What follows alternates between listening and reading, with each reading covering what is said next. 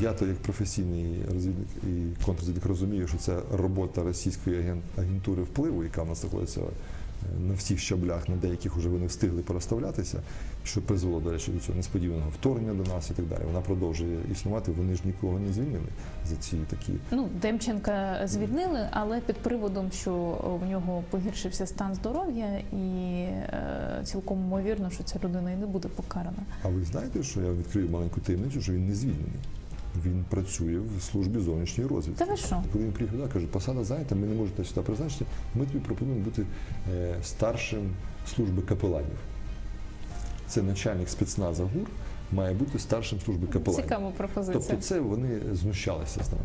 Пам'ятаєте, нашуміла історія була в інтернеті, коли вагнерівець, який здався нам в полон, дав інтерв'ю, сказав, що він це задумав і буде тепер воювати проти росіян. Потім виявився на території Росії і йому Показово вбили його. кувалдою проломили голову показово на відео. Дмитро Штанько, який записував чи не записував, вже він е, покійний, він загинув. Е, я знаю, як його переслідували. Він ділився зі мною, що його переслідувала військова контрозвідка, ловила, вилавлювала. І особисто взяли його, завезли на передову в Бахмут. І він же ж в перший день тільки приїхав, поклав свою торбу, попав сразу на спостережну позицію, яка була вскрита росіянами. І коли вони кажуть, ми втрьох зайшли на позицію, сразу загинув перший мій товариш, тому що я потрапив під мінометний обстріл, а другий втік. Я залишився один. І отак цілий місяць вони його туди пихали, і в ітогі він загинув. Всім привіт! Це цензор інтерв'ю і я Марина Данилюк Ермолаєва. Ви дуже часто питаєте нас, е, що ж там зі справою вагнерівців, куди поділися всі ці офіцери-розвідники, які розповідали нам подробиці про цю справу. І е, як насправді зараз держава і окремі е, органи переслідують розвідників, які з початку великої війни вирішили захищати свою країну і надалі. І от сьогодні ми зустрічаємося із Романом Червінським. Ми ви могли пам'ятати його, тому що це був саме той розвідник, який в деталях розповідав нам про те, е, що ж трапилося зі справою вагнерівців і що е, трапилося зі справою е, Цемаха, тому що цей пан якраз був причетний до планування цих операцій. І е, пане Романе, раді вас вітати. Навзаєм, Марина. Дивіться, я пам'ятаю, е, востаннє ми вас бачили на публіці на е, шоу Савіка Шустера, і там ще було пару інтерв'ю. Воно називається шоу. Да? Василий Бурба, он сказал, что с его точки зрения в окружении президента, в офисе президента есть крот. Ну, хоть один есть. У вас тоже такое ощущение? Да, мені здається, що в офісі президента панує атмосфера, в якій вони вважають, що вони діють правильно, що вони бояться посваритися з Росією. Тобто, це не один кріт, мені здається, там просто така ціла група людей, ті ж самі Татарови, Єрмак, ну, вони Демченко, вони всі. Така фраза, яка може ро- пролити трошки світло на цю, е, скажімо, інтересне питання, цікаве. Що коли Бурба в останній день намагався з'ясувати, хто ж був зрадником і планував провести розслідування і пропонував їм розслідування, то Демченко відвів його в бік і каже: Василь, а для чого ти це робив? Ти хотів, щоб російські танки були в Києві. Тобто вони тримають в страхі, мені здається, самого президента, який, ну, який по роду своєї попередньої діяльності, мабуть, не розбирається настільки в наших ну, нюансах наших операцій. Що ми були би сильніші за Росію, і вони би нас просили. Тому що ця операція вона була спланована так, що ніяких би претензій формальних, прямих не могло бути до України. Тому що літак би сів по аварійному е, варіанту посадки і довести якусь участь розвідки чи ще якоїсь в цій операції було неможливо. Так, от скажіть, будь ласка, як з того часу, це вже більше року пройшло, змінилося ваше життя? Е, Гарне запитання. Я би хотів сказати, що я не публічна особа, тому е, нічого активного в медіа у мене не було з того моменту. Е, Ми вийшли тоді на медіа, я хотів підкреслювати ще раз це, тому що багато запитань по цьому питанні. Що розвідник пішов на медіа, почав щось розповідати, для чого це потрібно. Ми пішли, тому що я вважаю, що це було тоді як попередження того, що відбувається сьогодні. І ми намагалися розбудити публіку, розбудити людей звичайних, щоб всі знали. І сьогодні я вважаю, що це було правильний вихід, і він показує системність того, що відбувається сьогодні. Що це не просто випадковість, що це не там якась нехалатність чи непорозуміння, а це я вважаю якась стратегія російська, яка сьогодні ми її бачимо. Вона була і початок війни нам це показав, що виявилося, що наші збройні сили до війни не готові. Е, ну, Ну, збройні сили та самі готові, але тактично там і стратегічно вони розмінували Чонгар, е, не, не, не облаштували відповідну оборону Гостомельського аеродрому, е, північного нашого напрямку, що дало можливість їм зайти на Київ і на Ірпінь, Бучу несподівано просунутися на 200 кілометрів за одні сутки за двоє. Е, Тому, тому це був той вихід, присвячений саме цій. Ну, я не знав тоді, що буде війна. Не настільки я був впевнений, що так нагло росіяни підуть. Але ми розуміли, що відбувається щось не те в країні, в державних органах, що е, зливають нас. І, і розвідка це саме те, що вона приносить найбільше шкоди ворогу. І тому нас почали, я вважаю, бити першими.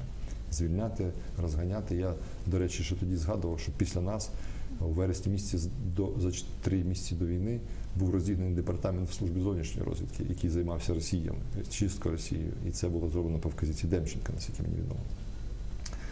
Тому ми тоді вийшли. Зараз е, зрозуміло, що тема війни це головна в нашому суспільстві, і тому я е, скажу так, що ми розуміли, що це буде, не розуміли обіймів, не розуміли ми там їхніх тактичних, тому що ми вже не на посадах, ми е, як просто працюємо, як були на той момент цивільними, такі як я, там Юра Семенюк, мій командир, Василь Бурба. Але ми зустрічалися, спілкувалися на ці теми, і ми розуміли, що це буде, як це буде, ми були готові до цього всього. Е, Що буде відбуватися? Ну, ми, ми не розуміли саме деталі, але зрозуміло, що рано, ну, в цей час прийдеться ну, виконувати свої, е, свій обов'язок в повній мірі. Тому 24 числа моя дружина з дітьми трьома, неповнолітніми вже була на дорозі до моєї матері в Кам'янці-Подільській, на безпечне місце. А ми о 10 ранку вже зустрілися в, Києві на офісі одного нашого знайомого. Нас було біля 20 чоловік. Це були і колишні спецпризначенці, військові колишні. Там з- нами такі ж були офіцери, як е, е, ну, звичайних ЗСУ. Це Ганущак Віктор Іванович, Бурба, Семенюк Юра, Сашко Лісовий.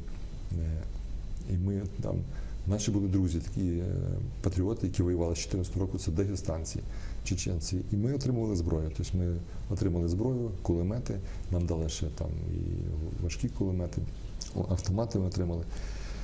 І е, в складі такої малої тактичної групи зайняли свою позицію вже з взаємодії з, е, з кадровими, скажімо так, військовими частинами, які зустрічали. Тобто в перший день всі думали, що прорив прийде з, боку Вишгорода. Тобто вони так як зайшли на Гостомель, то всі думали, ну, була небезпека того, що вони зайдуть на Київ все-таки. Тому в перший же день зайняли цю позицію тут на напрямку Вишгорода на в районі площі Шевченка і очікували вторгнення. Кожен мав свій там вид зброї, е, завдання і так далі. Проте на другий день ми зрозуміли, що 72-га бригада встигла все-таки вийти на свої позиції до річки Ірпінь і зупинила їх на цьому природному, скажімо такому Рубежі. рубежі. І е, ми вже як професійні розвідники почали шукати ті місця, де ми будемо більше наносити шкоди ворогу. Е, Ми висунулися на було це було друге кільце оточення Києва, наскільки я розумію. Ми коли отримали карти одного з підбитих е, транспортних засобів їхніх БТРів, то це було друге кільце, яке йшло через Макарівський напрямок. Макарів, там Андріївка, е, Липівка, такі села, є Вабля. Е, І вони потім по тій трасі спускалися до Макарова, потім перетинали Житомирську трасу і виходили вже, намагалися вийти туди в сторону Гливахи, перетнути Одеську трасу і оточити Київ вже до Дніпра. Я так розумію, це був стратегічний такий план. Тому ми висунулися в цей район, е, район Макарова, і, і там почали на маршрутах пересування знищувати техніку. Тобто мінували, е, використовували важку ну, таку протитанкову зброю, там ПТРК. І, в принципі, досягли такого успіху. Там нам вдалося е, до 10 одиниць техніки знищити, і там плюс людей. Потім вже туди з'явилася, тобто встигла підтягнутися Західної України інша бригада військова, і почали це системно робити. Зробили лінію оборони і почали тиснути ворога вже, скажімо, з, е, скажімо так, своїми силами. Після цього ми, в зв'язку з цим, ми, пере, ми шукали такі місця, де можна бити ворога, тобто, так скажемо, назвати в тилу в нього, да, де він не очікує, і ми можемо нанести максимальну їм, е, скажімо, шкоду. Тому ми перемістилися. Такий був важливий напрямок. Це Броварський напрямок на наступу росіян, бо вони там дуже активно намагалися зайти. То ми заїхали через Чернігівську область, там така є нова і стара Басань, і там в них є лісові такі масиви великі. І вони через них російські колони проходили і накопичувалися вже тут під броварами. Тому ми там теж займалися цими питаннями, тими ж самими зміщували техніку, тому що там була така оперативно вигідна, скажімо, позиція, з якою ми працювали. Потім е, настала, знаєте, така трошки пауза. Ну, тобто не те, що пауза, спав їхній тиск. У них був спочатку великий тиск дуже, да, на, тобто був, вони були впевнені, що вони зараз зламають нашу оборону, а тут ти зупинився, вони зрозуміли, що нахрапом вони нас не взяли. І трошки пішла така як затища, і вони почали ну, почали, так розумію, думати, що їм робити далі. Можливо, вони планували вже е, якісь. Тобто паралельно вони йшли успіхи там на, на сході, на, на півдні, Півдні. на півдні, і тому, мабуть, вони зосередились на тих більше напрямках, і там, де в них є успіхи. І в цей час ми, розуміючи, що нам потрібно як системним офіцерам прикладати свої зусилля вже системно і краще, ми, е, скажімо так, нас взяли, е, я- з'явився в воєнкомат і призвався ну, через своїх, зрозуміло, старих знайомих, багато дуже знайомих мене, і потрапив, е, був призваний в ССО. Там було створено нове командування. На чолі з цим вже я повторююсь, Ганущак був там, очолював його. Туди зайшли азовці, правий сектор. Тобто ті всі, хто в перші дні взяли зброю, почали відбивати ворога. І ми почали працювати вже більш системно. Я зайняв позицію заступника командира військової частини спеціально признач... спеціальних дій. І ми продовжували свої заходи. Тобто частина нашої частини воювала на передовій, тобто там, де ворог був, видно, його, де його бити можна, а інша частина е, займалася підготовчими заходами на території Київської області для можливого наступного вторгнення. Тоді ще було незрозуміло. Вже ворог почав відходити, відійшов. І ми почали. На той момент ще не відійшов, але ми вже е, розуміли, що зараз буде якась зміна. Тобто ворог відійшов потім, і ми почали готувати Київську область, Чорнобильський напрямок, далі взаємодії з іншими ТРО підрозділами і прикордонниками, всіми ЗСУ і так далі. От мені цікаво, ви е, професійний офіцер спецслужб, е, ви працювали в гурмо. а Ви е, планували операції високого рівня, і скажіть, будь ласка, е, конкретно у вас е, була інформація про те, що Російська Федерація готує напад конкретно на цей день? Е, Ту інформацію, яку я володів, будучи вже на, в цивільному житті, мені не давала можливості на 100% бути впевненим в цьому. Хоча, ну скажімо так, 99% я розумів, що це буде з тих джерел, які я знав, з старих зв'язків, контактів, міжнародних контактів е, і всього решти. Тобто ми, в принципі, знали, що це буде. Тому ми і були готові так реагувати на неї, тому ми зібралися швидко і е, був створений такий, скажімо, якийсь мобільний підрозділ, і далі вже воно вис- вибуло в якусь системну протидію, ну, військову, військову протидію. Чому я зараз це питаю? Тому що дивіться, є суперечлива інформація. От, наприклад, е, наше високе політичне керівництво каже, що ми вирішили не попереджати українських громадян, тому що боялись паніки. В той же час в свіжих інтерв'ю очільник гурмо нинішній Кирило Буданов каже, що про те, що рашисти будуть іти з боку Чорнобильської зони, ми вже знали о 15.00 23 лютого. Я про це повідомив президенту. Це його пряма цитата із фільму на 1 плюс 1, який знімав Діма Комаров під назвою Рік. Знову ж таки, голова прикордонної державної служби Сергій Дагінеко каже, що про те, що Російська Федерація готує напад з боку Чорнобиля, ми знали за два тижні до вторгнення. Так. От е, ви безпосередньо там працювали. Настільки зелена зона е, і ЧАЕС були готові до нападу з боку Білорусі. Не були. На той момент вони не були готові. Я скажу більше, що да, ми працювали в ГУР, е, в СБУ.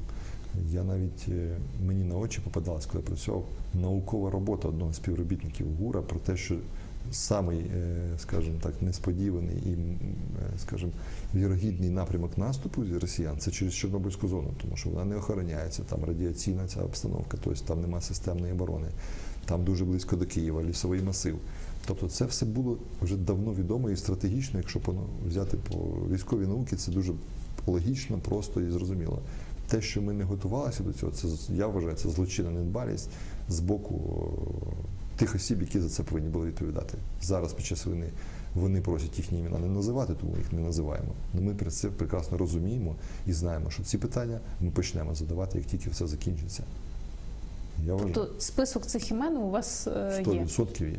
Да. Є. Це дуже просто. Ми беремо функціональний обов'язок, розкладаємо Верховний головнокомандуючий і пішли, пішли, пішли донизу, хто на якому участку був, хто які команди командував, що виконувати. І Це все є. І люди, які виконували накази по розмінуванню Чонгарського напрямку, ем, не, не, не взриву мостів на Херсонському напрямку, вони будуть давати покази, що мені дали команду зверху. А далі ми дійдемо до того, хто це був ініціатором цього всього.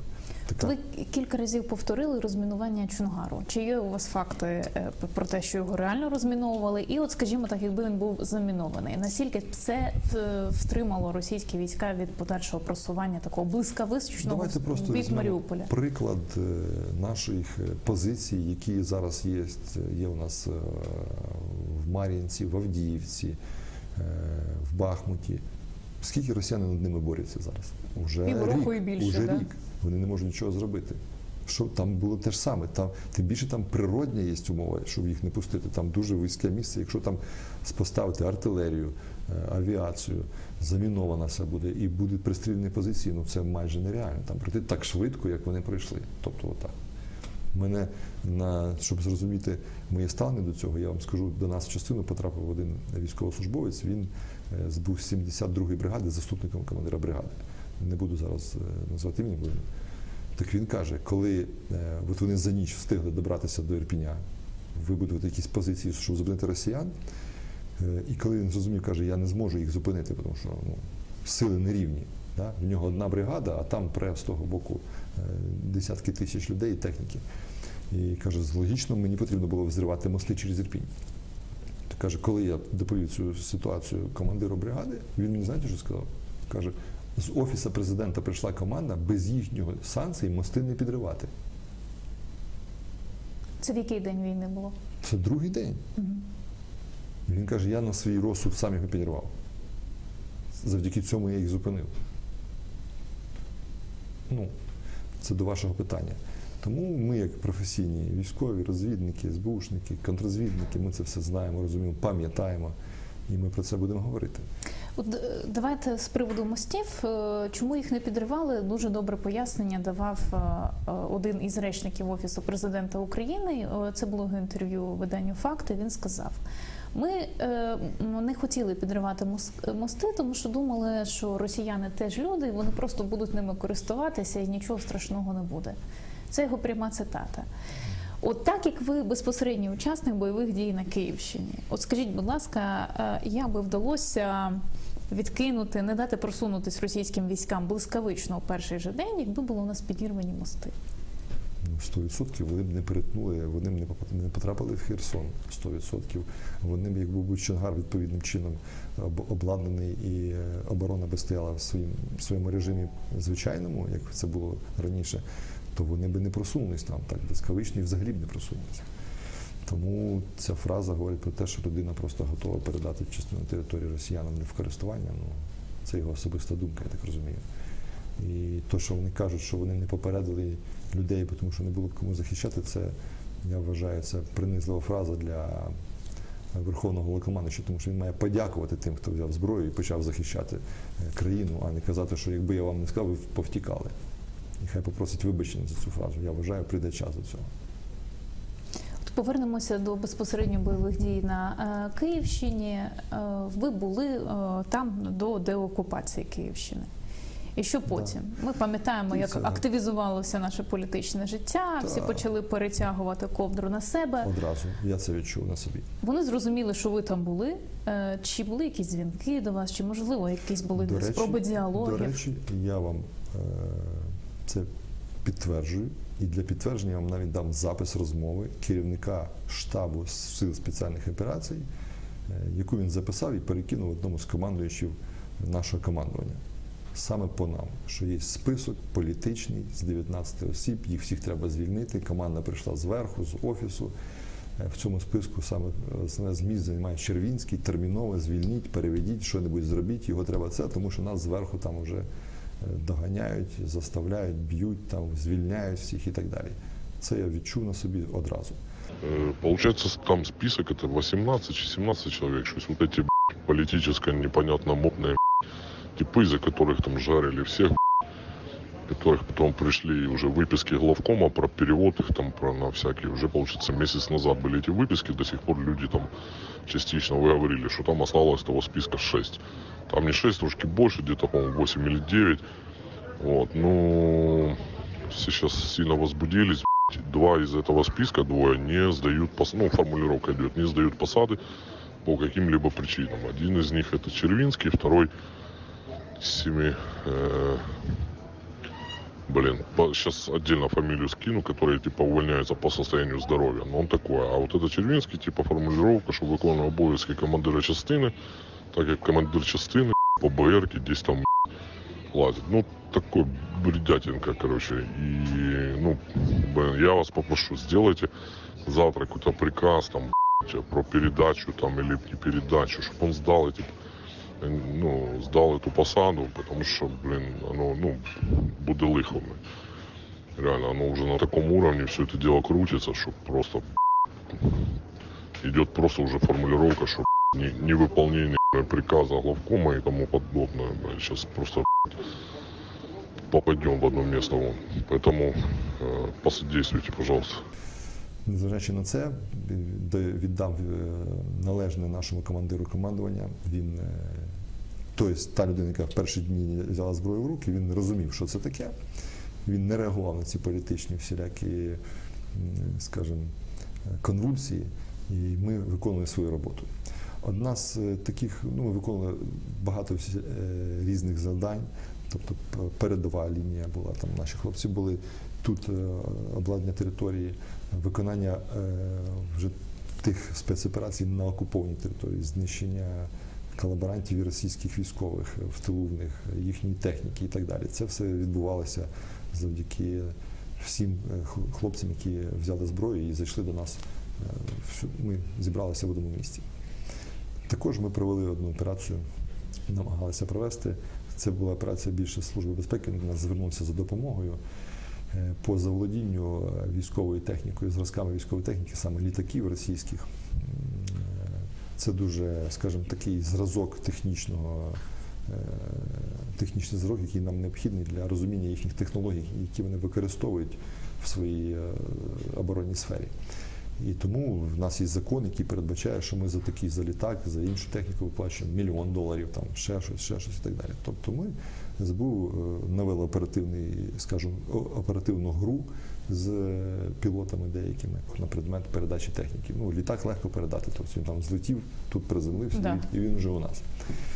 Тому е, СБУ розробили цю операцію, розробляла і звернувся до нас за допомогою саме для оцінки цієї інформації і, і допомоги, скажімо, з професійної точки зору, як е, від, від з боку військових пілотів наших, а також з нашого боку. І от ми таку операцію проводили, контактували, спілкувалися, але ми в ході її зрозуміли, що там, е, скоріше всього, з того боку йде гра. І, в принципі, зупинилися на тому, що е, зупинялися, планували зупинитися, що зібрали інформацію про тих пілотів, які бомбували Маріуполь, Харківську область, про їхні структури, про їхніх контррозвідників е, на аеродромах військових по всій Росії. Тобто цієї інформації було достатньо багато зібрано. Вони думали, що вони з нами грають, але ми їх там перегравали в цьому плані з свого боку. Так як на той момент був е, великий хаос да, в системі управління в нас в державі, то це все робилося е, тими людьми, хто хотів це робити. Да? Ті, хто не хотів, вони сиділи на Західній Україні і координували діяльність звідти. Було дуже багато таких, я знаю, там е, підрозділів. Е, Тому в цій, в цій роботі е, там потрібно було певне фінансування. Допомагав мені навіть е, мій товар, ну, мій знайомий, міжнародний розслідувач Хріста Грозів. Він добував нам певну інформацію звідти, сприяв там і так далі, підказував, розказував. Тобто в нього є велика мережа своїх людей там на території Росії. Проте ми зупинилися на тому, що ми зібрали цю інформацію і залишили її. Коротше, ця операція закінчилась нічим в ітогі, але під час неї я і там мої службовці, які були в мене в частині підпорядковані, ми потрапили під ракетний обстріл на аеродромі в Кіровоградській області, на одному з військових аеродромів, скажімо так, не будемо озвучувати де. Ем, Так ось після цього, е, починаючи десь з листопада місяця цього року, е, почалися переслідування і е, ну як переслідування, почалися спроби сфальсифікувати справу щодо моєї, скажімо, вини в тому, що відбувся цей е, обстріл бомбування ракетний, ракетний обстріл, фактично. А яке відношення саме ви, а не Росія, має до ракетного обстрілу е, цього аеродрому? Да, це мене дуже дивує, і е, мене ну я розумію, що це як вам сказати. Я то як професійний розвідник і контррозвідник розумію, що це робота російської агентури впливу, яка в нас знаходиться на всіх щаблях, на деяких вже вони встигли переставлятися, що призвело, до речі, до цього несподіваного вторгнення до нас і так далі. Вона продовжує існувати. Вони ж нікого не звільнили за ці такі Ну, Демченка звільнили, але під приводом, що в нього погіршився стан здоров'я, і е, цілком ймовірно, що ця людина і не буде покарана. А ви знаєте, що я відкрию маленьку таємницю, що він не звільнений. Він працює в службі зовнішньої розвідки. Та ви що? А Да. в якому статусі? Він нібито там радник, але насправді він керує службою зовнішньої розвідки. Щоб ви розуміли. Тобто і Літвіненко, і там його зами доповідають йому, що він е, виконує ці обов'язки. Тому Тобто, в часи війни з Російською Да, Федерацією, да, вже через рік, да, е, людина, Да. яку пов'язують, що вона Да. агент Російської Да. Федерації, вона лишається. Да. Ага. можливо, вони його за великим таємним наказом там, ну він там. Це вам підтвердять. І якщо у вас є контакти, я думаю, оф-рекордс вам підтвердять ваші знайомі. А от ви можете е, пояснити, враховуючи, що він формально займає таку посаду, е, яка інформація про перебіг бойових дій до нього стікається? Вся, Вся.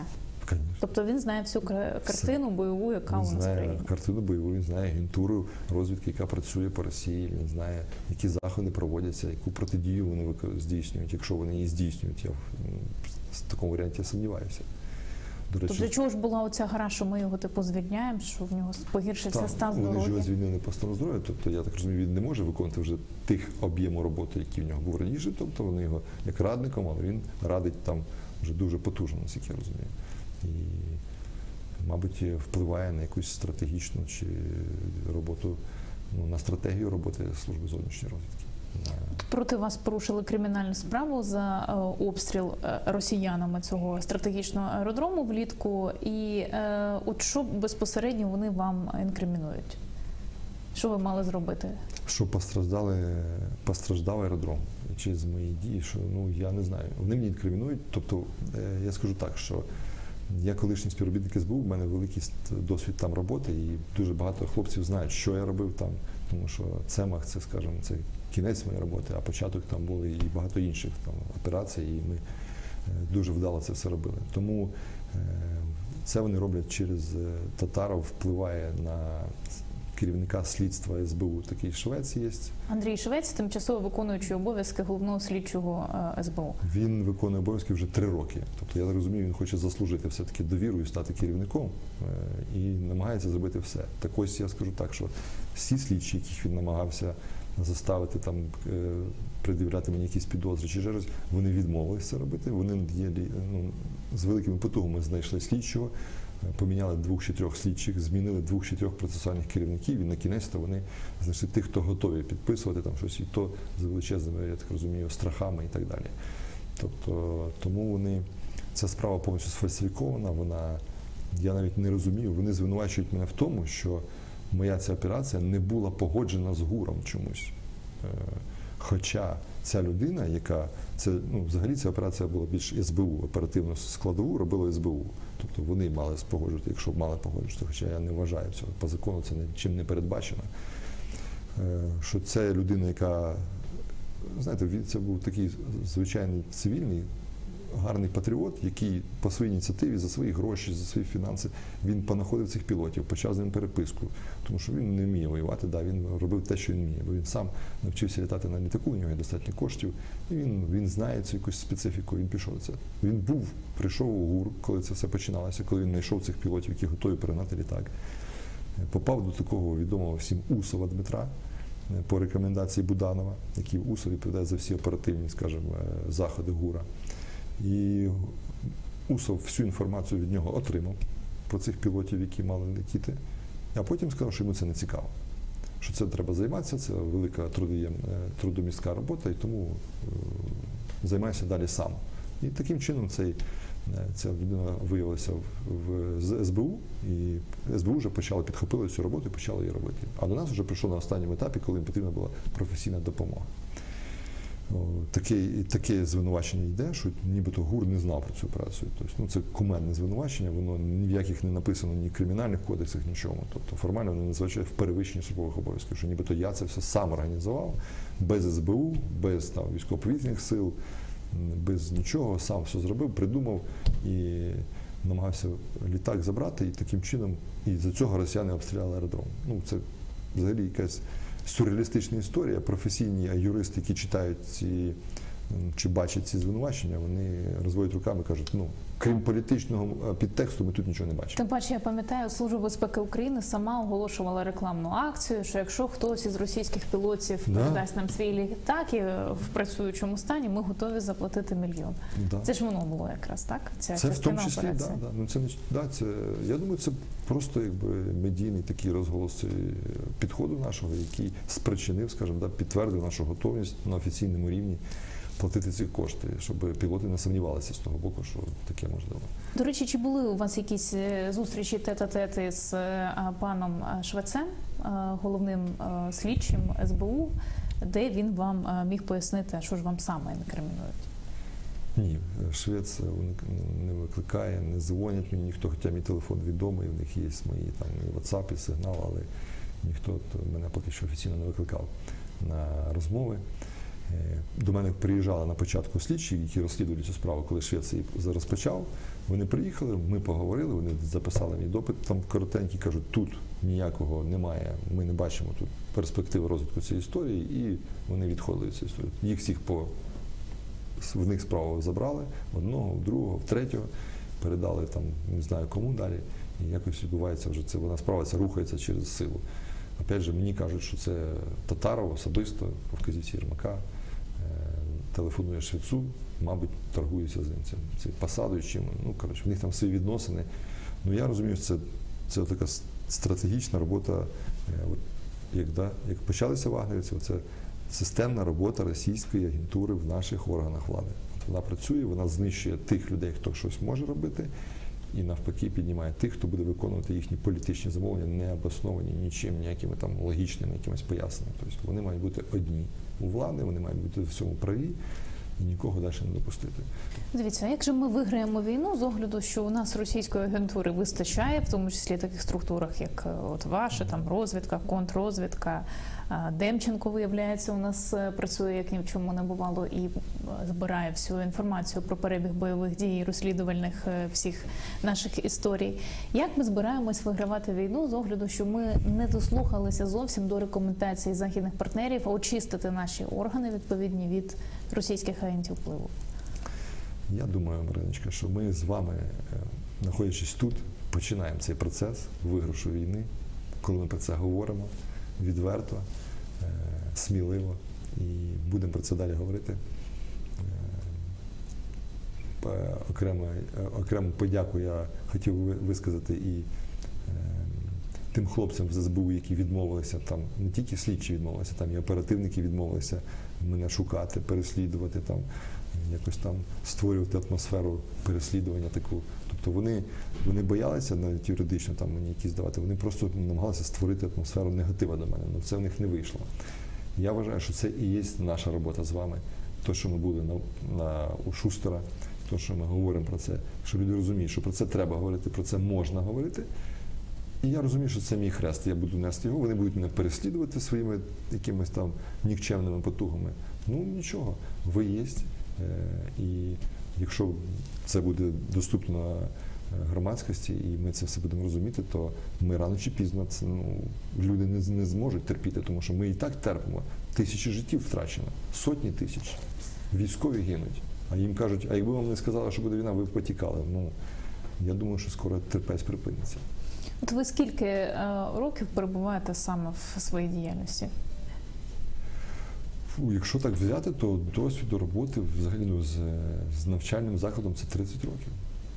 От скажіть, будь ласка, чи був е, коли-небудь тиск до цього е, до оцих людей, яких ви назвали Єрмака і Татарова, на вашу діяльність? За інших президентів, можливо, за інших голів адміністрації? подібний Так. тиск. При Януковичу я бачив таку системний, це був навіть не тиск, це було наведення такого порядку в, в органах е, правоохоронних. Вони створювали систему побору, тобто систему заносу хабарів наверх. І, і хто працював з оперативників не в цій, скажімо, структурі, то ну, просто йому не підписували певні документи, йому не давали ходу справам там, і так далі. Це був системний такий тиск. Зараз е, тут хаотичний більш тиск, ну, більш такий безпринципний і без, непорядний. Тобто вони переступають всі межі, тобто моральні, етичні, закону. Тобто за це буде відповідь. Я надіюся, вірю, і ми не, не дарма. в У нас є досвід роботи таких офіцерів, як, е, про яких я вище казав. І ми не, не, не плануємо зупиняти нашу, скажімо, нашу діяльність. І ми е, нікуди не поїдемо звідси з цієї України. Ми не виїхали в перші дні, як дехто з, з їх оточення, тих, кого вони попризначали замість нас на ці посади. Тому е, я вважаю, це є ключик до нашого успіху з вами. А це ви на кого е, натякаєте? На пана Андрія Наумова, який е, втік із смарагдами в е, Сербію? Це був Наумов, це був начальник тієї ж самої служби зовнішньої розвідки, які перших два дня його розвідники не знали, що робити. Ви знаєте, що центральний офіс зовнішньої розвідки, хлопці з територіальної оборони зайшли і взяли там собі зброю, тому що треба було захищати країну. Тобто воно там що навіть на замку не було закрито? Ну, ну воно може і на замку було, але замки в той час вже нічого не значили. Коли вони знають, що там є зброя, вони зайшли, тому що розвідники всі виявилися на західній Україні. Начальник виключив телефон, сказав: всі передягайтеся в гражданки, в цивільне і е, зустрінемося. е, Ми вас знайдемо. Ось така була фраза. Тобто, ось такі і ця, ця людина зараз е, очолює. е, Тобто їй все пробачили, все Да, нормально. Ну і Демченко в нього переховується, так розумію, Мгм. на сьогоднішній день. Те ж саме ДБР, теж в погонах хлопці виявилися, і все керівництво виявилося у, у Львові. Е, СБУ багато в великій кількості приїхало туди, тут залишилися одиниці. Е, Хто ще? Ну, можна говорити і говорити про це все. От я пам'ятаю, як на своїй крайній е, довоєнній прес-конференції Зеленський говорив про вас і про вашого колегу Юрія Семенюка уже після ваших виступів у ЗМІ. Він сказав, що мені соромно за таких офіцерів. А можете сказати, які, до речі, у вас стосунки зараз гурмо е, з керівництвом і з вашими колишніми колегами по вашому відділку, де ви працювали раніше? Не буду розкривати військову Ну таєм- так, таємницю, тому що Буданов переслідує тих, хто намагається спілкуватися.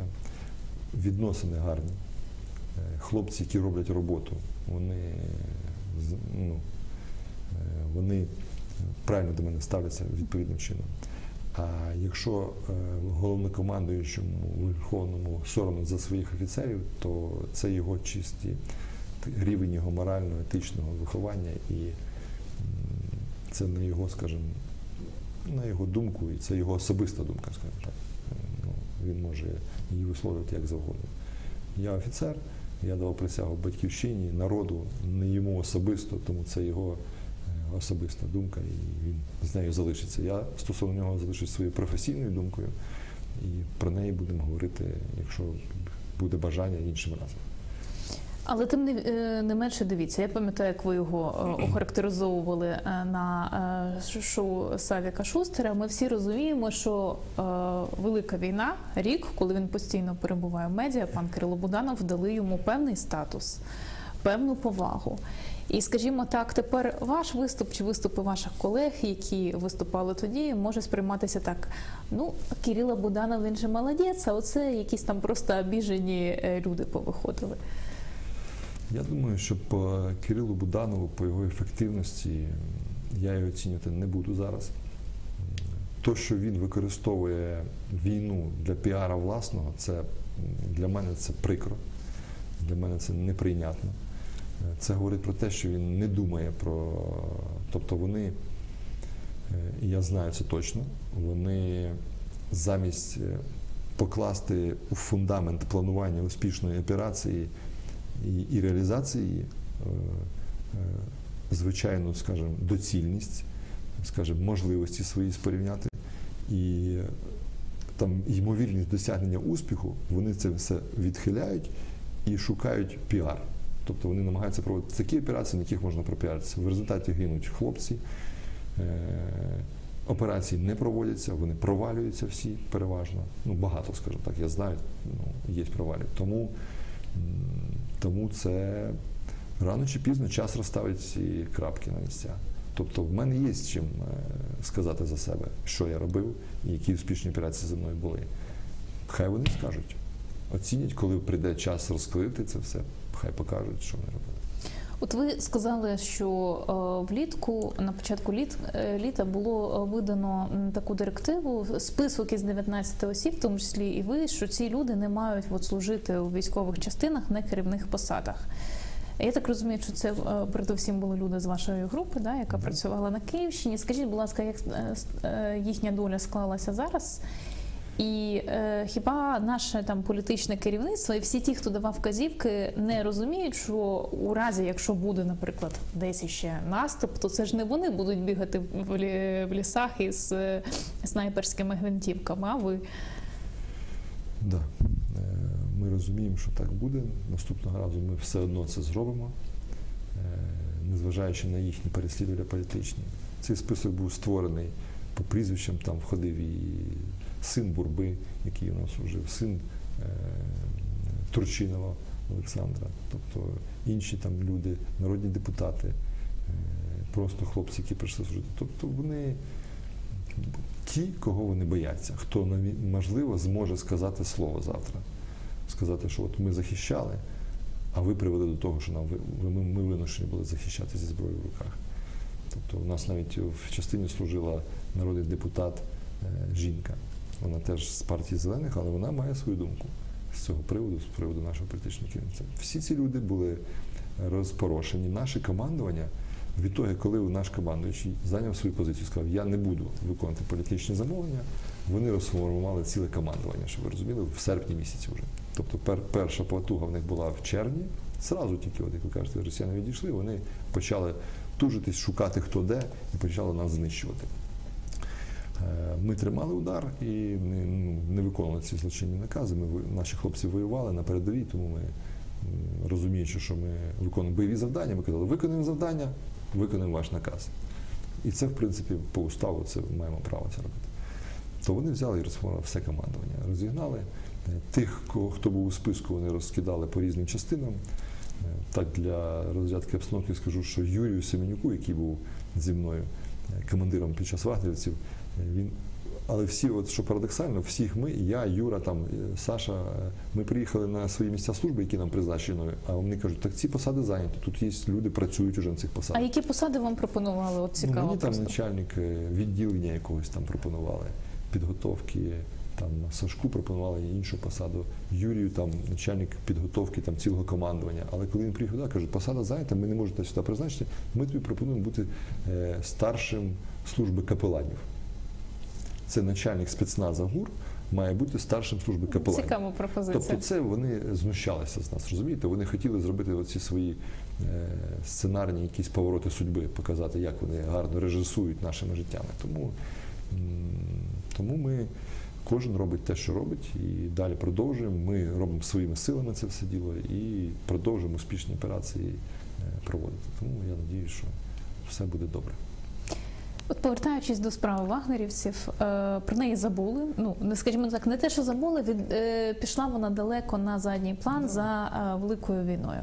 Але от мені цікаво, я так думала тривалий час. Чи можливо ви цікавилися долею тих самих вагнерівців, яких тоді ми відпустили по суті з крючка? Да.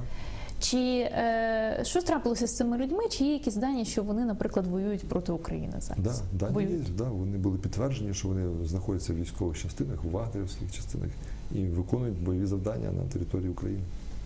Тобто всі ті люди, яких ми врятували у 2020 році, вони зараз воюють успішно проти України, вбивають українців. Воює 100%, якась частина їх 100% знаходиться тут, і вона на- на- наносить шкоду нашим хлопцям, військовим, нашим цивільним людям, і вони роблять свою справу погано.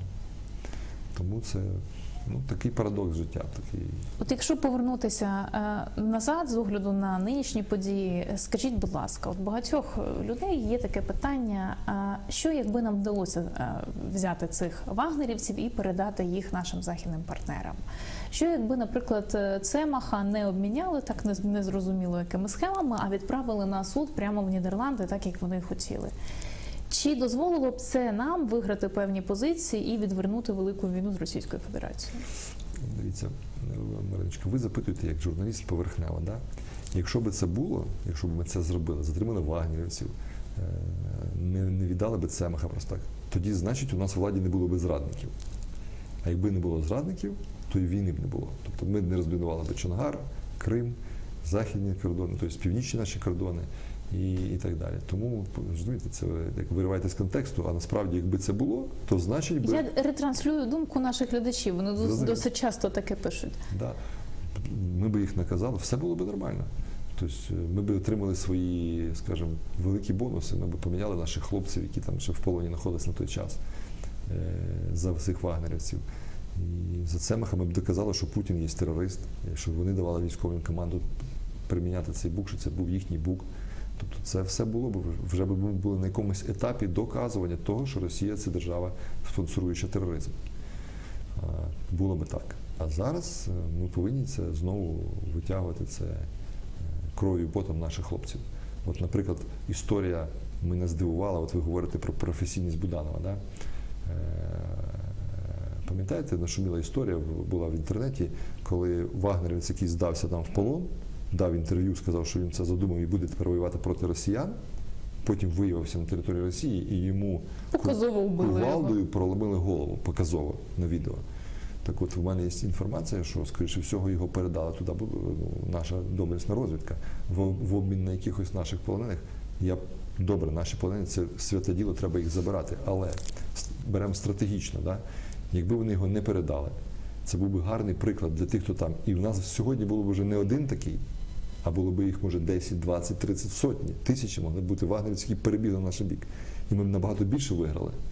Але хтось порадив Буданову, Усов, не Усов, е, цей кримський вихідець, якого кажуть дружина з російським паспортом. Ну це я не хочу коментувати. Просто кажу, що він незрозумілої, е, скажімо, логіки в нього його дії. Е, Вони передали цю, тобто виловили в Києві і віддали його на прохання Пригожина для того, щоб Пригожин навів порядок в себе у Вагнері.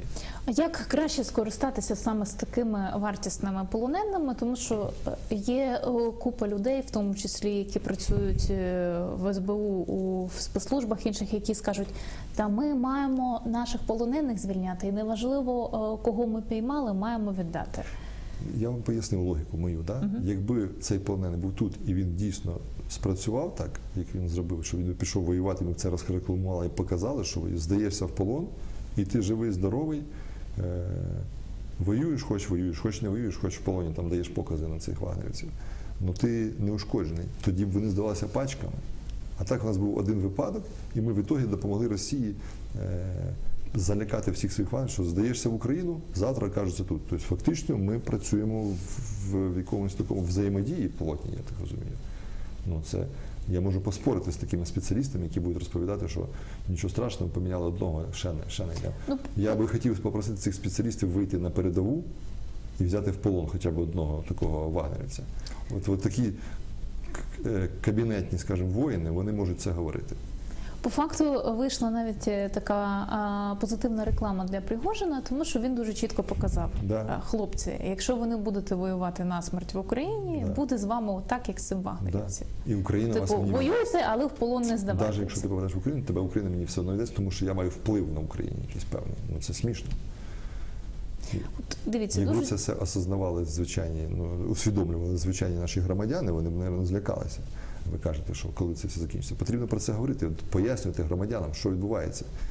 Тому що вже за цим піаром наші військові, команд, військові командири забули, е, забули свою справу. От дивіться, дуже часто можна побачити, коли е, гурмо когось повертає, і перша інформація про цей обмін е, з обов'язковою фото е, світлиною з'являється в телеграм-каналі особистому Андрія Єрмака. Я скажу так. От чи може е, людина, ну це ж цивільна посада, да, голова там секретаріату офісу президента України, е, піаритись на тому, що роблять професійні розвідники? Дивіться мене, е, обмін полоненими це такий, скажімо, процес, який відбувається з погодження двох сторін, тобто російської сторони і української сторони. Це політичні рішення. Тобто воно не відбувається там. Розвідники не могли поїхати туди, вкрасти якогось полоненого, привезти. Там можуть, ну такого ще не було в історії. Це просто політичні домовленості. Домовленості між головнокомандуючими військовими скажімо, да, серйозними офіцерами, генералами, які відповідають за свої слова і розуміють, що звичайний солдат він виконує свою роботу і нема на чого, чого над ним там е, на ньому робити якусь політику. Їх повертають нам. Ми повертаємо їхніх офіцерів. Взагалі це процес військовий. Е, Якогось там вкладу Єрмака в цьому я взагалі не бачу, що він міг там зробити. Просто того, що він сьогодні на посаді і має право говорити, що це я зробив. Я можу сказати, що це так само зробив той, хто перевозив цю людину туди до місця обміну. Той, хто брав, я скажу так, що більше заслуга в цьому не Єрмака, не Буданова, а тих хлопців знову, які стоять на передовій, які взяли в полон цього вагнерівця. Оце вони мають піаритись на цьому і казати, що це ми обміняли наших хлопців на оцих, от, кого ми взяли в полон. А не ці політики, політики, які сьогодні користуються тимчасово і забили все єдиним марафоном і розповідають всій країні, що це вони одні воюють. Хоча сидячи в кабінетах, навіть не розуміють, що там відбувається. Що наші хлопці отримують від, відморожують кінцівки, тому що вони покрали, покупляли купляли яйця по 17 гривень.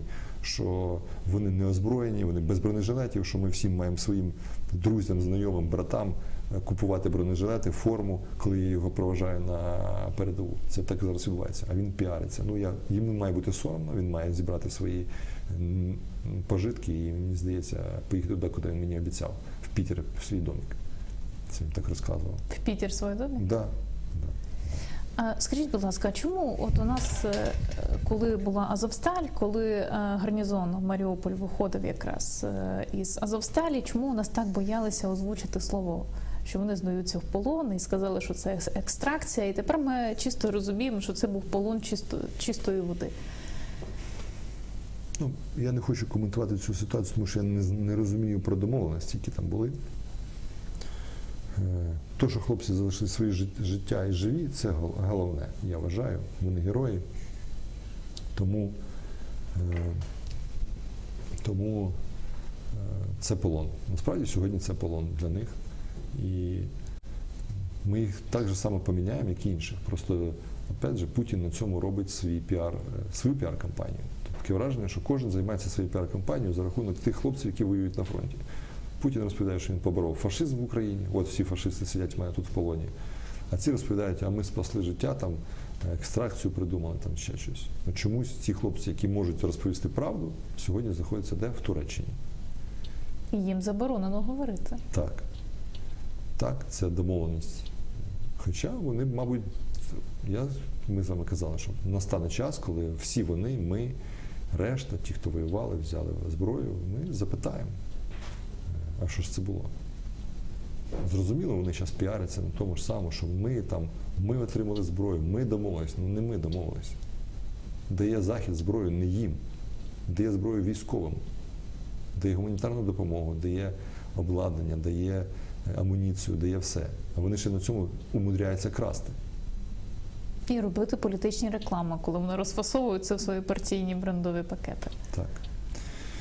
Тому я вірю, що треба про це говорити, незважаючи на війну, тому що вони перейшли всі межі, вони е, кажуть, що війна не на часі, самі тим часом забивають тих, хто може про це говорити, намагаються їх посадити, схарчити, знищити.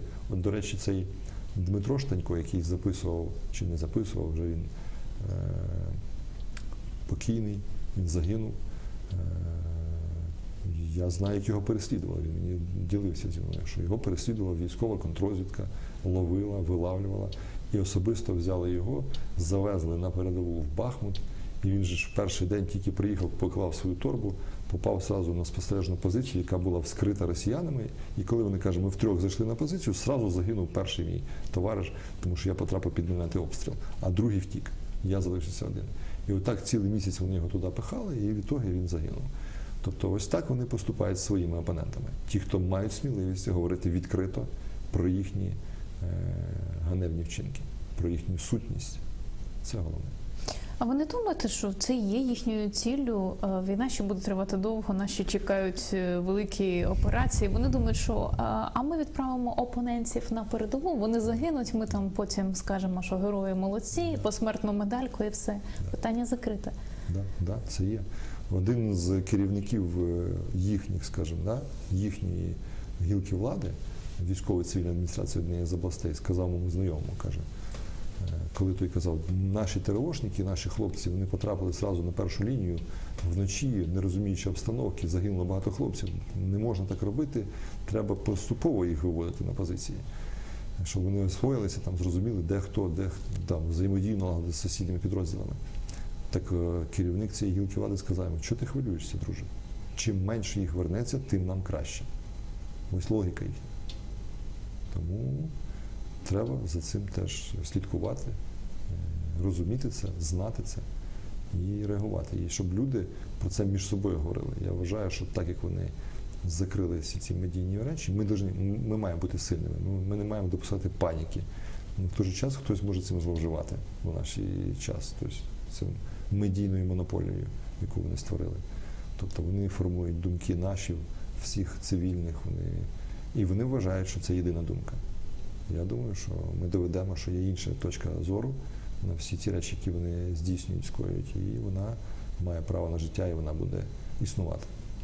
Який у вас зараз статус після того, коли там оголосили, що ви винуваті в ракетному обстрілі Росією аеродрому? Я зараз, е, вони ж, я ж вже повторюсь, вони мене перевели на посаду, яка зайнята.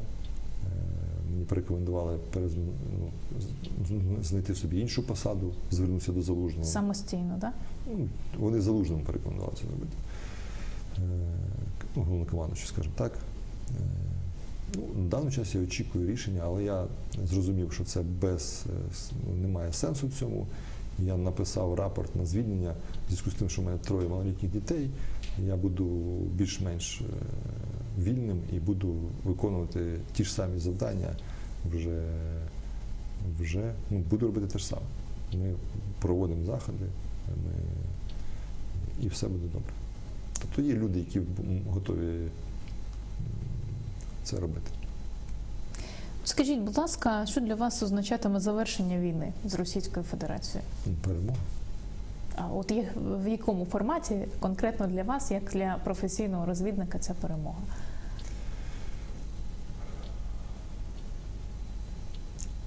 Я зрозумів ваше питання.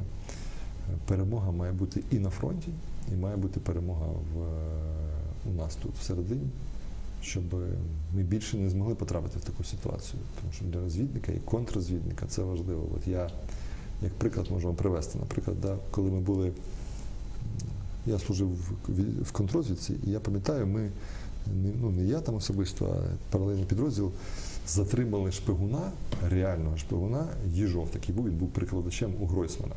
І він був присутній на всіх міжнародних зустрічах, і він реально здавав інформацію росіянам. І коли він був затриманий, після цього одразу там пройшло там якийсь час невеликий, його обміняли, росіяни забрали. Сьогодні я не бачу таких затримань контррозвідки, які росіяни обмінюють. Тобто затримують якихось фунтів, там, придумують самі якісь там схеми. А насправді я вважаю, що у владі дуже багато є. е, Затримують коригувальників, затримують там, да, це вже така, знаєте, нижня робота. Можна портрет е, е, визначити, кого затримують. Зазвичай це людина в е, я називаю бабушкиному хрущі, ну тобто Да. якийсь там упоритий взагалі Да, персонаж. Да, да. І я не бачу зараз таких затримань, які росіяни обмінюють нас на, на наших якихось розвідників. Це значить про те, що не відбувається. Е, Це є перемога, коли вже тому я розумію, що вони скрізь. Тобто вони розставили лояльних до себе людей, які не роблять роботу, а це є е, сама справжня диверсія. Тобто наші звичайні люди, моя мати там, е, сестра, ще хтось, вони працюють, платять податки, ми платимо податки, утримуємо систему. Система нічого не робить, з'їдає ці гроші. Фактично, ми, як мильні пузири, лопнемо зсередини, тому що ми не ефективні. В бізнесі це смерть. Тому що не робиш імітуєш, ти загинув. А тут в державні органи це, це, до речі, російська стратегія захоплення інших держав. Тобто вони через корупцію, от як ми бачимо по Німеччині, да, через газові ці всі схеми корупційні, вони формували ці політичні лобі свої. І в ітогі Німеччина йшла по хибному шляху, ну, присаджуючи до їх на голку. І, а у нас їм простіше, вони просто назначили там якого-небудь там вищестоящого, він призначав всіх, кого йому дали по списку, і о, вуаля, система не працює. І ці хлопці, опять же, мені дуже обідно, я вже котрий раз повторююсь, що ті хлопці, які гинуть на фронті, це завдяки їхнім, їхнім потугам, їхній крові, поту і сльозам, ми ще тут є. І це дуже страшно, що хтось користується цим тут за спиною і виконує все-таки якісь проросійські наративи вводить сюди, в нашу країну. Тому це, це зрадництво. І за таке росіяни вбивають своїх зрадників. От як я розповів вам про цього, да? Е, Вагнерівці так. вагнерівця, як е, Скрипаль, е, там інші решта, вони це саме страшна зрада. А ми, ми поки що Ну а от у нас дивіться, у нас там на словах кажуть: ой, колись у нас буде Мосад, і ми теж будемо ловити по світу всіх наших колаборантів, втікачів і тих людей, які е, тут готували плани е, про те, як вони очолять проросійський уряд. Е, І чи ви, ви вбачаєте, що це буде реальністю? Чи це так поговорити? Просто красиві слова. на це слова. Це слова. Про такі, речі, цього- про такі речі не говорять взагалі. Так, а, е, а що для цього має бути, щоб у нас був якийсь ефективний аналог Мосаду? Політична воля, що, що має Да, бути? Саме головне політична воля, фінансування патріотів у владі, а не імітатори. І от скажіть, будь ласка, хвилює це питання багатьох. Е, Очевидно, що ви спілкувалися з колегами, які відповідальні саме там за південь, за ем, е, спостереження за Кримом. Е, Чи розглядався такий варіант блискавичного наступу саме на південь, на Херсон і далі на Маріуполь? Да, да, да. На Енергодар. Да. Це все було відомо. Цей варіант розглядався, він був відомий, тому що саме головне завдання Путіна було на цей момент. Це був, була вода в Крим. Тобто ще рік, і ну, Крим вже не витягнув би. Ну, він не витягує. Тобто з кожним роком там ситуація стає все складнішою і складнішою, тому для нього це був важливий напрямок. Саме важливий напрямок це цей напрямок Запоріжжя і Херсон. Тобто він так і мав дійти. Тобто, по нашим даним, ще коли я був в СБУ, це було 18 рік, 17 рік. Ми розглядали варіант, що вони захотять по Криму, по Дніпру отак піти і з'єднатися коридором з Донецьком, Луганськом. Тобто це було відомо вже давно, з самого початку. А як же ж так трапилося, що очолювати СБУ там в кримське відділення у нас е, пішла людина, яка є кращим другом Андрія Деркача, проросійського агента, і цю людину указом президента Зеленського було призначено саме на Крим. Тут же навесні ми побачили, як його з помпою ваші колишні колеги зі Служби безпеки України і ДБР затримували. Знаєте, для всіх цих подій в мене є одне пояснення. Мені кажеться, у цих хлопців, що зараз знаходяться на банку, і в них був сценарій тільки до війни. У Єрмака зараз він це все розуміє. Тобто далі вони не бачили Україну. Тобто Україна мала впасти. Її зупинили і зберегли військові, цивільні. е, Небайдужі громадяни, Небайдужі громадяни, так. А у цих хлопців був сценарій. Тобто вони йшли в прірву. Вони поназначали їх і вони думали, що ніхто за це не буде відповідати. І тому зараз той же самий Олег, про якого ви кажете, не пам'ятаю. Олег? Кулініч. Кулініч, так. Він сидить, тому що він дійсно ну, е, контактував. Він, наскільки я знаю, він контактував через Сивковича такого. Да, був такий, да, Сивкович. Він зараз десь в Росії, це задокументували його контакти, і так він там і сидить. До речі, він теж говорив, що буде наступ. Він писав папірці на верх Баканову, що буде наступ, все, все, все, все. Е, Мені розповідали про останні ставки перед війною у президента, то казали, що е, єдиний, хто казав, що буде війна, це був Буданов. Тому що він Ну, більше це правда. Якщо под- подивитися да, старі да, новини, то да. тільки від Буданова йшла цитата, що ми маємо бути готові до великого нападу. Так ось ці люди, які були в СБУ, розвідка, е, Ну, плюс прикордонна розвідка, з ким теж вони розуміли, більш-менш були. Тобто всі решта це були такі люди, які не казали. Хоча мені відомо, що той же самий Кулініч писав доповідні, що да, буде з Криму наступ. І писав їх за місяць, за два, за півроку. Все це писалося. Но це маніпуляції все. І прийде час, вони ж цього всього не приховають. Вийде той же Кулініч десь там на суд, коли вже його покличуть, він ж перенесе ці папері. Покаже, дивіться, я це все писав. Понятно, що я там спілкувався з Сивко- Сивковичем. Але по суті це буде його алібі, що я доповідав про ситуацію. А вони йому вмін- вмінили, те, що я читав в, в доступі в пресі, що він отримав інформацію в 12 годин ночі чи в 11 і не доповів її в 2 години ночі, що буде наступ. Ну, це смішно. Це, ну, я не знаю, це на рівні сценарія Слуги народу. От е, ви, як людина, яка працювала в тому числі і в Службі безпеки України, е, скажіть, от настільки було доречно ставити у свій час у 2019 році е, керівником цього відомства Івана Баканова, людину, яка ну взагалі ні дня не була дотична до якоїсь такої роботи оперативної. Це все зараз скрізь таке. Да? Я пам'ятаю, ми там в шортах ходили в адміністрацію, там це було досягнення якесь там і так далі. Баканов на цій посаді і інші там. Вони міняють один одного, вони виганяють їх, крадуть. Ну, це хаос. Це системний хаос, який. Може він е, Зеленський менеджер в своєму колективі невеликому 95-го кварталу. Ну тут держава, це специфіка, це треба розвиватися. Треба вивчати це все, треба слухати. А якщо людина, скажімо так, самозакохана, ну, мені здається, якесь немає, немає розуміння інших людей. Тобто не чуєш нікого. Тобто це помилка.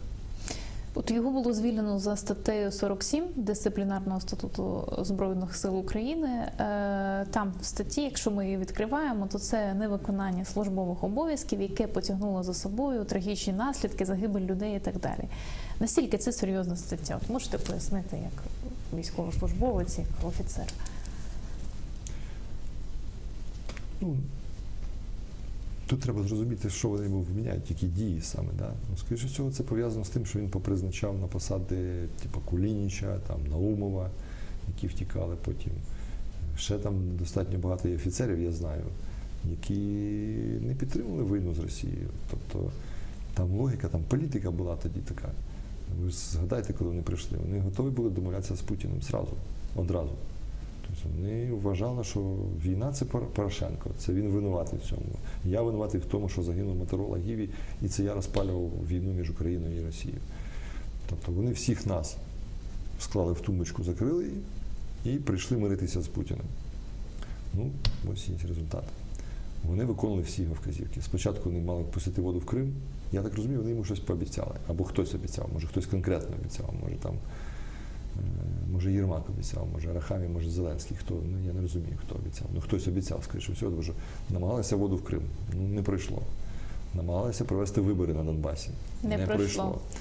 Давайте зробимо розведення. Розведення це вже було першим кроком до війни. Тобто, от мені каже мій військовий товариш генерал Ганущак, він каже, що коли нас вже зірвали з цих позицій, це вже все, це вже вони готувалися до наступу. Просто наскільки я розумію, на той момент вони ще не добудували північний поток, потік. Тому що їм потрібно було спочатку присадити на голку Європу, взяти її під контроль фактично, да? і потім вже піти тут, щоб, ми не, щоб Європа нам не допомагала і не сильно реагувала на цю всю історію. Вони синхронно це все робили. Тобто не пройшло. Ну тоді, хлопці, вибачте, розміновуйте добре, заберете, ми приведемо вам Януковича, він зайде, вам що там? Якось так. У мене так ви. Ну, це знаєте, це фантазія, фантазія. Ну вона дуже близька. Ну, ті факти, які це факти. Я вам розповів факти. А що в голові у них, я не знаю. Тому я вважаю, що це з того питання, що, що планувалося, вони, в них не було сценарію після війни. Він був до війни, а далі його не було. Чи бачите ви якийсь сценарій у них зараз? Що робити вже після війни, після перемоги нашої? Чи знову таке планування? Плануємо на, на там сьогодні я- на я- вечері все. Я прагматичний, е, скажімо, офіцер. Е, По ворогу можна думати багато, що- які в нього там плани. Да? Це для того, щоб зрозуміти їх, треба да, проникнути, да? мати там агента і зрозуміти, що. Тому зараз я можу оцінювати їхні плани тільки по їхнім діям. Е, Дії, я бачу, що вони переслідують своїх політичних опонентів для того, щоб знищити тих людей, хто може говорити завтра про їхні, про їхню. Хто згадає, як вони себе вели до війни, і хто буде про це говорити, і, тому що зараз, користуючись е, монополією в медіа, вони про це мовчать. І намагаються знищити всіх інших, хто це їхня стратегія. І це не просто думки, я думаю, що так думають. Вони це вже роблять. Тому я можу сказати, що це їхня стратегія. Як вам, до речі, от е, були в пресі відомості, що погони гурмо, там форму носить е, Червоненко, наприклад. Євген Червоненко це е, депутат е, про- проросійський, який був в партії регіонів. Арістович там хвастався, що він там гурмо, ледве не е, найголовніший розвідник. Як вам таке присвоювання М- М- ваших погонів? Ви мені хочете витягнути на емоції. Е, Я не хочу, я вже, е, скажімо так, вони вже вийшли трошки. Е, Я вважаю, що справжній чоловік має говорити про себе своїми діями. Да? Словами, формою, там, шляпою, там, медаллю якоюсь. Ну, в мене достатньо медалі, я їх ніколи не вдягаю, але вони в мене є. Е, Мене знають по моїм, ну, скажімо, там, якимось ну, діям. І я вважаю, що це правильно. І я хотів би, щоб наш народ, наше населення, наші люди, наші офіцери, хлопці, дівчата, чоловіки, жінки, всі оцінювали так, і політичних діячів так само. По діям, по поступкам, по результатам, а не по словам. Тому що якийсь відбувається шапіто на сьогоднішній день. Е, Сьогодні говорять одне, завтра друге. В Криму ми на Новий рік, на Новий рік, весною, зимою, літом, кожен день в Криму відпочиваємо, захоплюємо, виганяємо росіян вже всі разом. Тобто, е, війна це одно, сьогодні реальність одна, насправді, де гинуть хлопці, і де не вистачає нам зброї, яку вони не закупили і потратили гроші, і не знаю, куди вони їх діли, покрали яйця по 17 гривень. А тут у нас інше, тут ми перемагаємо в медіа. І от за рахунок цього вони живуть поки що. Що от у них все добре, вони вважають, що їхній рейтинг гарний. Ну, це так, якщо аналізувати всю загальницю. І тих, хто носить форму чиюсь там, ну, це їхній вибір. Це, це опять же, неповага до тих хлопців, які воюють насправді. Тобто ви е, е, проти оцих завищених очікувань, коли кожного тижня розповідають, як ми будемо в Ялті пахлаву їсти вже, так? Так. Я вважаю, що це соромно може бути. Ну, вони, якщо їм це не соромно, на сьогоднішній день вже це має бути соромно, коли вони говорили, говорили, нічого не відбувається. Якщо їм це не соромно, значить в них такі, значить це з дитинства, розумієте. Вас виховали, мабуть, в, е, в сім'ї якісь військового, ви казали, так? Тобто Військовий, батько ж, так, ну, військовий, це дисципліна, порядок, слово, там, да, слово офіцера і все решта. У цих людей, мабуть, було інше виховання з дитинства, і для них це нормально. Це боротьба двох систем. Одна система, де люди можуть дозволяти собі брехати, обманювати, там, ну, порушувати будь-які ці. Сьогодні говорити одне, завтра інше. Сказати, вагнерської операції не було, потім вона була. Е, Здавали, не здавали, хто там, а ні, це Бурба здав, це Червінський там поганий. Ми, за нам за них соромно. Ну, тобто, люди готові грати будь-яку роль, лиш би в них все було. От, до речі, по операції з вагнерівців е, е, вони справді там на початку казали, що ніякої операції не було. А потім на прес-конференції Зеленського він сказав, що взагалі-то вона була, але ми змушені були це зробити, тому що так трапилося, що Бурба е, допустився помилки, і фактично про цю операцію вже всі знали. Всіх це хто. Хто? Ну, білоруси, там росіяни. А, я думав- росіяни А я пронюхали. думав, що він має на увазі себе. Росіяни він сказав, що росіяни дізналися деталі операції. Вже не було сенсу її доводити до фіналу. Для чого вони цілий рік тримали цю правду і брехали? Для чого чи ага. У мене е, є пояснення цьому всьому. Ну це професійне пояснення знову ж. Так нам і треба професійно. Професійне пояснення. Чому вони її тримали? Тому що вони зателефонували е, Лукашенко і обманули його, сказали, що ці вагнерівці приїхали робити переворот в Білорусі. Зрозуміло, коли вийшли в медіа наші дані про те, що ну, наші дані просто вийшли в медіа дані про те, що це була операція українських спецслужб, зрозуміло, що Лукашенко на той момент почав дзвонити е, Зеленському і казати: Вова, ти мене обманув, за кого ти мене маєш? Може приїхати тобі вуха надрати? Зрозуміло, тому вони вибігли в медіа, відправили Єрмака, і наші кажуть, нічого не було, операції не було. Е, Пане Лукашенко, заспокойтеся. Це все Бурба з Червінським придумають.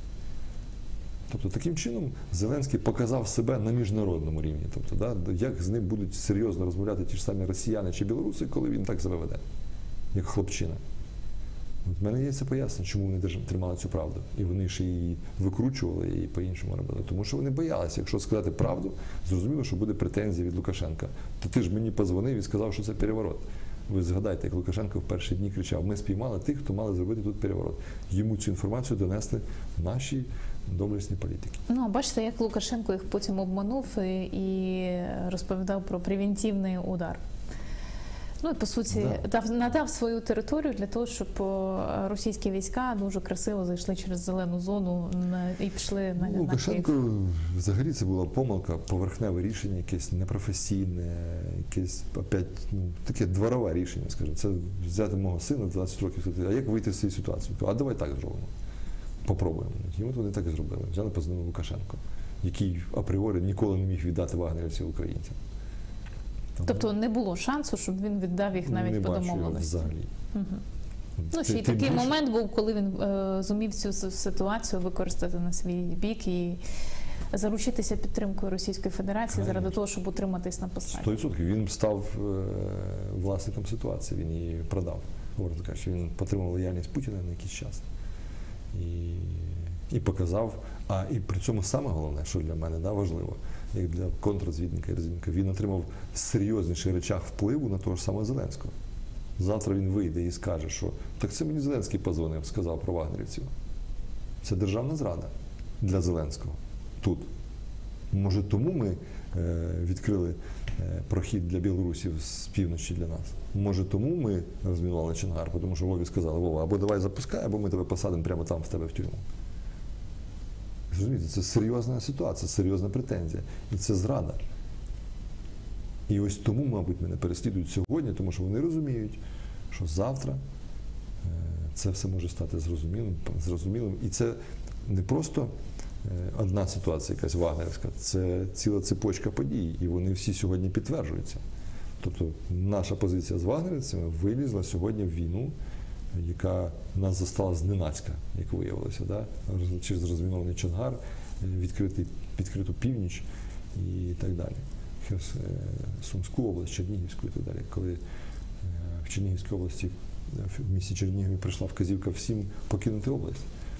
Е, Керівник СБУ зібрав всі матеріали, ну, дав команду зібрати всі матеріали СБУ в дворі управління і підпалити їх. Почало горіти управління, воно там дерев'яне. Приїхали пожежники, щоб його тушити. СБУшники з Альфою відігнали пожежників, заборонили їм тушити управління.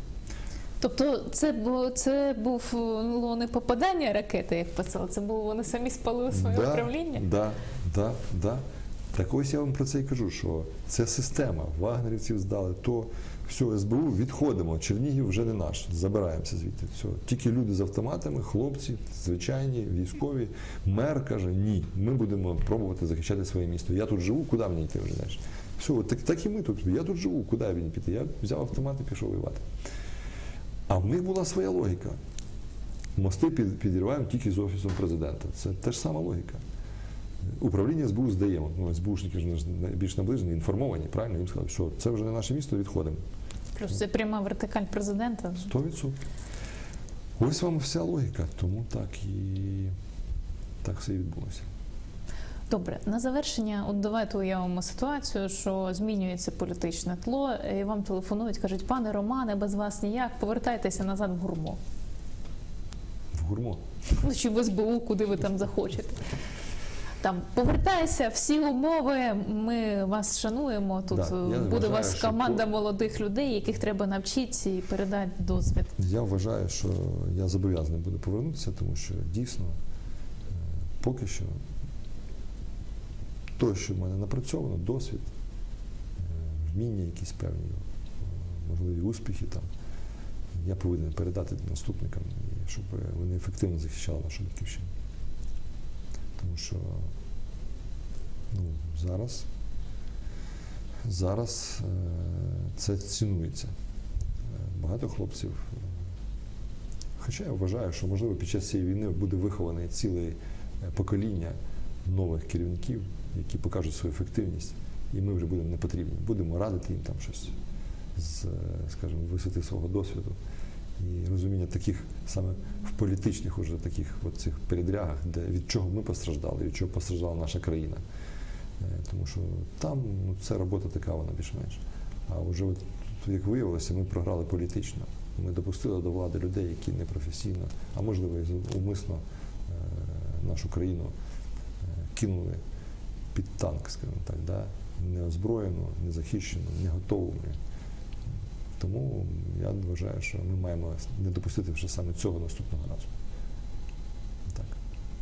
Дякую дуже. З нами був Роман Червінський, професійний розвідник, е, який працював у гурмо. А, нині ви дізналися про нього, що це ще й був і герой, який захищав Київщину, і не тільки. Дякую дуже за розмову, пане Романе. Дякую вам. Зустрінемося на цензурнет. Е, Це був цензор інтерв'ю.